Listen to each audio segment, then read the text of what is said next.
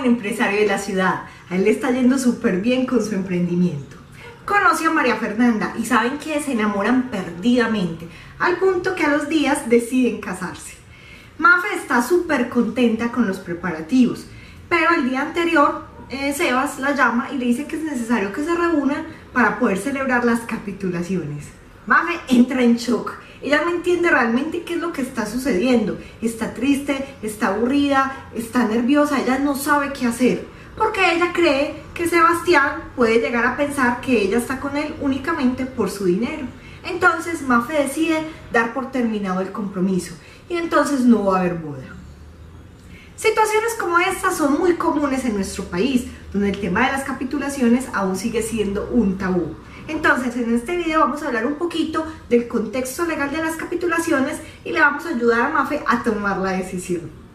Para hablar de capitulaciones es importante primero hablar un poco del tema de sociedad conyugal.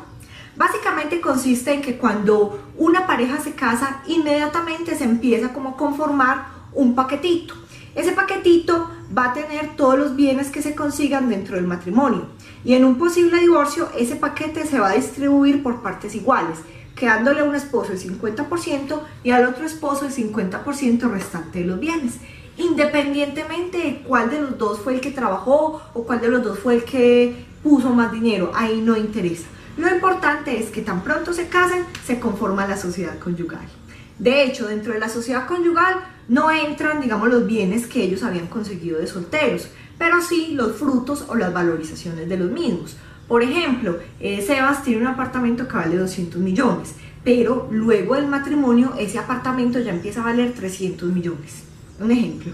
En ese caso, esa valorización, digamos que ya sí entra dentro de la sociedad conyugal. Entonces, si hay un divorcio, a Mafe le estaría correspondiendo la mitad de esa valorización. Entonces, para evitar estas situaciones y otras, otras, y otras situaciones de, de confusión, muchas parejas deciden antes de contraer matrimonio establecer muy bien un acuerdo y eso es lo que se llaman las capitulaciones. Entonces, digamos lo que también puede ser un eh, llamado acuerdo prenupcial y es básicamente donde la pareja se reúne y define qué bienes van a entrar o qué bienes no van a entrar en la sociedad conyugal. Lo mismo, pueden hacer como algunas, algunas condiciones particulares para determinados bienes o para determinados ingresos. Entonces, por ejemplo, pueden decir eh, que los arriendos de la propiedad van a pertenecer 70% a Sebastián y 30% a María Fernanda, por decir algún ejemplo. O sea, ellos pueden establecer toda esa regulación. Lo mismo, en las capitulaciones también pueden indicar eh, por ejemplo, cómo se van a distribuir los gastos del hogar, quién va a comprar el mercado, quién se va a encargar de los servicios públicos y en fin. También, por ejemplo, el tema de los hijos. Entonces, por ejemplo, más o menos cuántos hijos quieren tener y eh, la educación que van a recibir, quién la va a pagar. Entonces, si se dan cuenta, son temas muy específicos de la vida cotidiana, pero todo, lo que, todo es lo que tiene que ver con la parte económica. Asimismo, hay parejas que hacen unas cláusulas bastante curiosas, pero también existen. Por ejemplo, que si alguno de los cónyuges es infiel, le tiene que pagar al otro una multa. Entonces, eh, es como el acuerdo que las parejas quieran hacer. Y ese acuerdo obviamente tiene que ser voluntario, los dos tienen que estar de acuerdo, e incluso en la notaría lo que hacen es elevarlo a escritura pública. O sea que desde ese momento ya las capitulaciones quedan en firme y ya son eh, inmodificables, ¿cierto? O sea que si la pareja dentro del matrimonio así estén de mutuo acuerdo, quieren hacer eh, como algún cambio, alguna modificación, ya no es posible. Solamente pueden introducir cambios a ese acuerdo antes de casarse. Ahí sí es posible, pero después de casados ya el acuerdo entró en firme y ya no hay nada que hacer. Por eso es importante que ellos conozcan muy bien en qué consisten las capitulaciones. No es firmar por firmar, no, es conocer muy bien todos los aspectos que implican las mismas.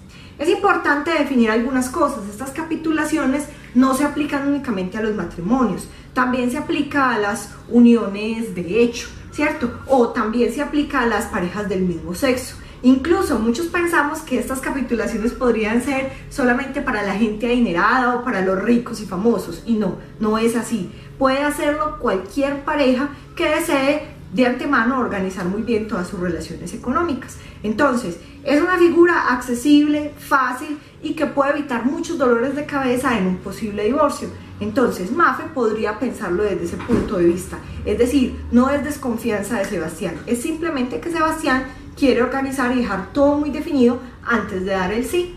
Entonces, para que lo tengamos en cuenta.